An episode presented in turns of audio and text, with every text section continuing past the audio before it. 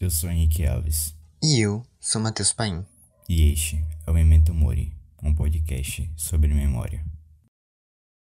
Então, galera, dando seguimento ao que havíamos proposto lá no nosso episódio piloto, que consiste em falar sobre as principais questões ligadas à pandemia do novo coronavírus, sabendo da dimensão dessas questões e toda a discussão que existe sobre elas, decidimos, portanto, fazer algo mais documental.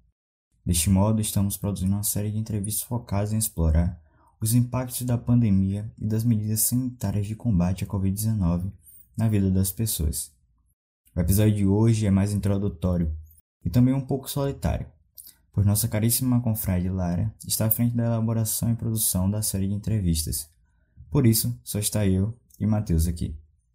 Outros informes sobre novos conteúdos, mudanças e, claro, lançamento de novos episódios serão feitos através de nossas redes sociais. Então fica ligado. Agora simbora pro episódio? Roda a vinheta, Cypher. Sempre quis dizer isso.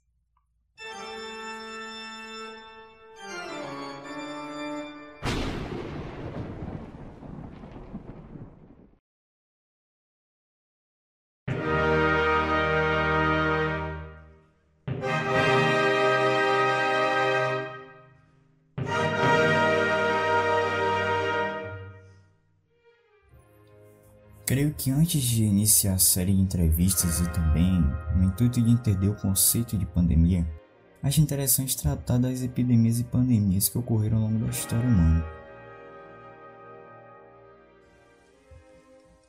O caráter distintivo das epidemias está presente em dois tipos de manifestações: a coletiva e a singular. Coletiva enquanto fenômeno que atinge grupos de indivíduos provocando alterações significativas no modo de vida e singular enquanto ocorrência única, na unidade de tempo e espaço em que ocorre. As práticas de intervenção utilizadas para o combate às epidemias refletem, de um lado, o conhecimento que se tem do fenômeno, e de outro, as formas de atuação do Estado em cada período histórico. As epidemias estiveram sempre presentes na história do homem na Terra, intensificando-se nas épocas de transição entre os modos de produção e nos momentos de crise social. Inúmeros são os relatos de epidemias durante a Antiguidade e a Idade Média. Entretanto, é no período de transição entre o modo de produção feudal e o modo de produção capitalista, o mercantilismo, que as pestes assumem proporções devastadoras. As palavras latinas pestes e pestilentia são usadas para indicar qualquer doença com mortalidade elevada que acomete um grande número de pessoas ao mesmo tempo, sem indicar, obrigatoriamente, a doença em questão. A peste negra, pandemia de peste bubônica do século XIV, provocou grande impacto na população dos países europeus. As citações seguintes demonstram as concepções acerca desta epidemia e as práticas preventivas e terapêuticas da época. Devido à infecção do hálito que se espalhou em torno deles enquanto falavam, um infectava o outro e não só faziam morrer quem quer que falasse com eles, como também quem quer que comprasse, tocasse ou tirasse alguma coisa que lhes pertencesse. Em meio a tanta aflição e tanta miséria da nossa cidade, a reverenda autoridade das leis, tanto divinas como humanas, caía e dissolvia-se. Os ministros e executores das leis, assim como os outros homens, estavam todos mortos, ou enfermos, ou tinham perdido seus familiares, de modo que não podiam desempenhar função alguma. Por decorrência desse estado, era lícito a todos fazer o que bem lhes agradasse. Sendo assim, a disseminação de doenças em larga escala causou impactos históricos na sociedade e na cultura. A pandemia do novo coronavírus fez e ainda faz com que muitas pessoas procurem se interessar pela mesma, seja para pesquisa ou até mesmo para se sentirem mais seguras. Mas e as pessoas da antiguidade? Quando não havia um Átila ou um memorial do isolamento para nos manter informados sobre tudo o que está acontecendo? Como elas faziam para compreender esse tipo de evento em larga escala? Bem, o primeiro registro de medicina é de 4.500 anos atrás. Uma tábua de argila achada na Mesopotâmia, cujo continha receitas de medicamentos feitos com ervas medicinais. Também há um papiro egípcio, que data cerca de 3.600 anos, cujo é o registro mais antigo de procedimentos cirúrgicos na história humana, Nele continham formas de tratamento de fraturas e traumas. Todavia, a medicina de hoje tem um caráter puramente científico, mas nem sempre foi assim. Na antiguidade, a medicina e as doenças tinham um caráter sobrenatural e não totalmente científico. Por exemplo, vírus ou bactérias com alta taxa de contágio e mortalidade eram associados a punições de deuses como castigo. No Egito, Sekhmet era considerada a deusa da saúde, vitalidade e proteção. Porém, quando aborrecida, através de mensageiros procedia-se o castigo, que na verdade eram surtos de doenças que acometiam os povos. Aproveitando a deixa, a primeira pandemia já registrada foi durante o governo de Amenhotep, no Egito mesmo. A densidade populacional do Egito era maior do que a média, além de que era um grande centro comercial. Segundo registros históricos, durante esse período houve um aumento na produção de estátuas para a deusa Sekhmet, um declínio na estética dos túmulos e funerais deste período, e papiros que citam uma grande doença.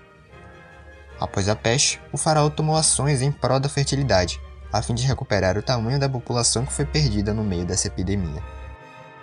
Agora que falamos um pouco de como a medicina e as epidemias eram encaradas de forma sobrenatural, é válido falarmos de quando ela passou a se separar do mundo religioso e se aproximou mais dos conceitos que temos hoje.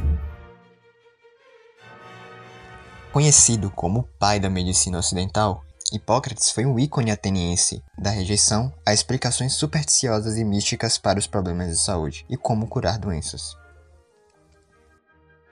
Enquanto muitos pesquisadores gregos concentravam seus esforços na natureza em geral ou na moral e política, Hipócrates concentrava-se em observar e compreender o funcionamento do organismo humano, na esperança de encontrar explicações racionais e passíveis de controle e manipulação para os males que atingem a saúde humana, além de ter criado o conceito de epidemia como conhecemos hoje. Embora muito tenha se perdido ao longo dos séculos, alguns de seus escritos sobrevivem até os dias atuais. Porém, como a maior parte de seu trabalho era eminentemente prática, temos ainda assim pouco acesso ao pensamento de Hipócrates. Hipócrates não apenas foi bem sucedido em rejeitar a superstição, mas também foi capaz de desenvolver a medicina a ponto de separá-la da teurgia práticas religiosas ritualísticas com o objetivo de conectar-se à divindade, no caso, para a recuperação da saúde. A partir de Hipócrates, a medicina tornou-se uma disciplina independente, o que levou ao surgimento da profissão de médico.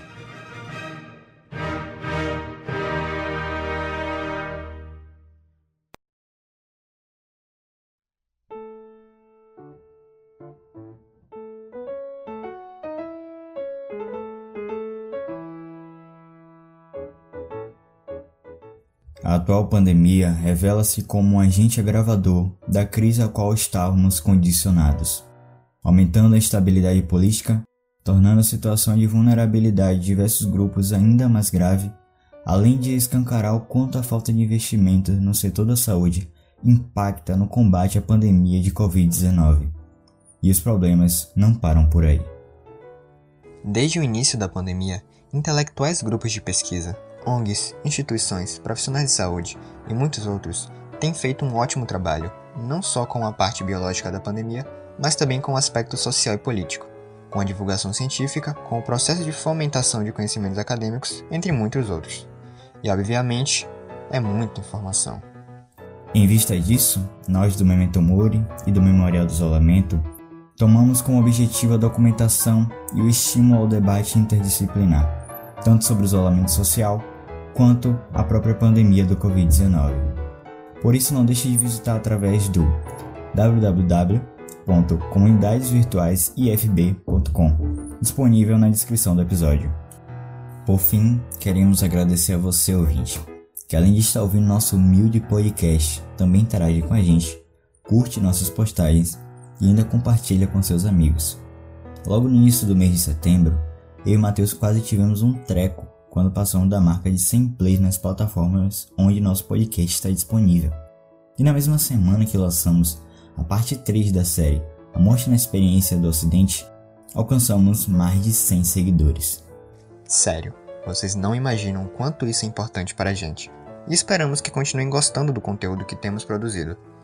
Então, se quer continuar ajudando a gente, basta nos seguir nas redes sociais, ouvir nossos episódios na plataforma mais confortável para você e, claro, acesse o Memorial do Isolamento. Lá tem um material muito bom e seguro para você que quer saber mais sobre a atual pandemia. Todos os links estão disponíveis na descrição desse episódio, através do nosso link list. Até mais, meu Mentocaster. Por hoje é só.